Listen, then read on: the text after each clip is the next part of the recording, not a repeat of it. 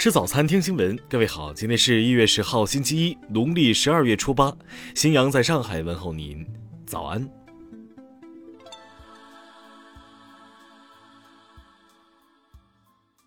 首先来关注头条消息。近日，上海浦东公安分局接到一条反诈预警，称辖区内一名在住居民疑似收到诈骗信息，民警蒋颖波迅速上门劝阻。但敲开门之后，在住的一名男子称自己不是民警要寻找的潜在被害人。沟通过程中，蒋颖波发现，该男子虽然是有问必答，可语气里时时透着慌张，甚至表示无法记起自己的身份证号码。种种可疑行迹越发让蒋颖波产生怀疑。经过调查，该男子真实身份浮出了水面，竟是一名逃犯。该男子名为李某某，为外省市一赌博案在逃人员，冒用了他人的身份信息在此地居住。现李某某已移交外省市警方依法处理。听新闻早餐知天下大事。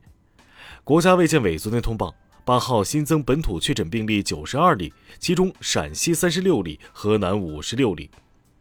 昨天，天津一小区升级为高风险地区，目前全国有高风险区十六个，中风险区七十八个。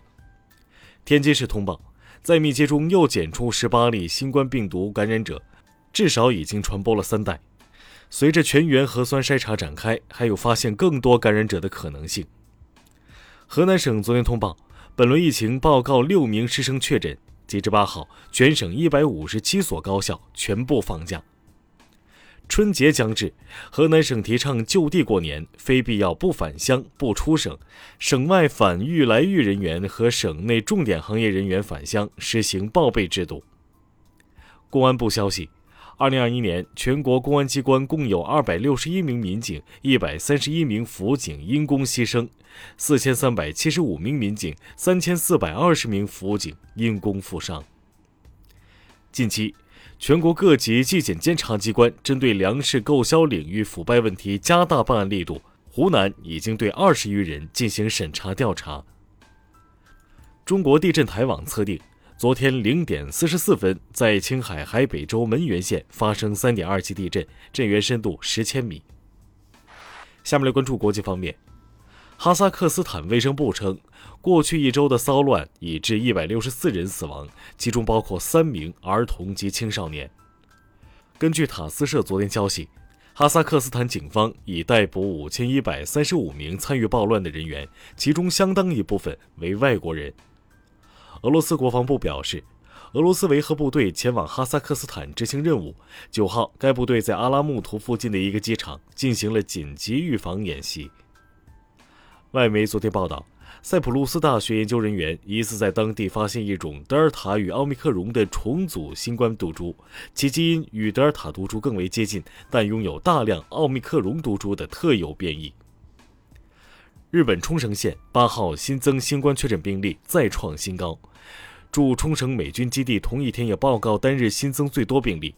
日媒美军基地被视为引发冲绳新一波疫情的震源地，其感染率已经成为全球之最。在即将举行的美俄安全会谈之前，美国政府高级官员宣布，美方计划与俄罗斯讨论限制在乌克兰部署导弹及军事演习规模问题。巴西米纳斯吉拉斯州消防部门八号确认。该州旅游区的一处山崖发生断裂式坍塌，山石砸中四艘正在湖中观光的游船，造成至少七人死亡，近二十人失踪。巴基斯坦紧急情况部门昨天证实，由于突降暴雪，数以千计车辆被困在北部度假胜地穆里山区，目前至少确认二十二人死亡，另有多人受伤。下面来关注社会民生。近日。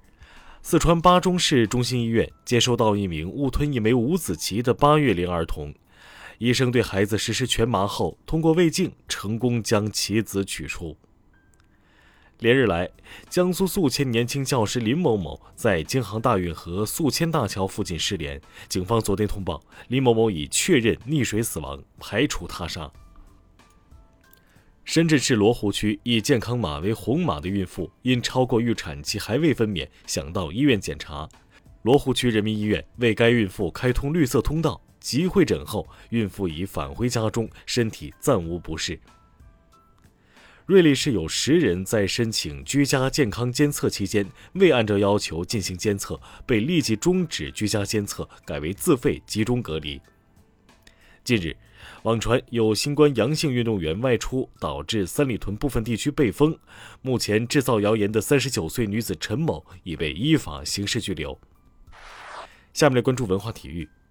昨天，山东泰山队在足协杯决赛中1比0击败上海上港，卫冕足协杯，并第三次成为联赛杯赛双冠王。据《体坛周报》报道，重庆队虽然在中超联赛中保级成功，但俱乐部仍存在较大困难，新赛季能否出战中超尚有疑问。CBA 常规赛第二十轮，北京88比99不敌广厦。比赛中，一名女记者与球员朱彦西、翟小川发生争执，比赛一度中断。昨天，华语青年电影周荣誉颁发，易烊千玺和张子枫分别获得年度新锐男女演员。以上就是今天新闻早餐的全部内容。如果您觉得节目不错，请点击再看按钮。咱们明天不见不散。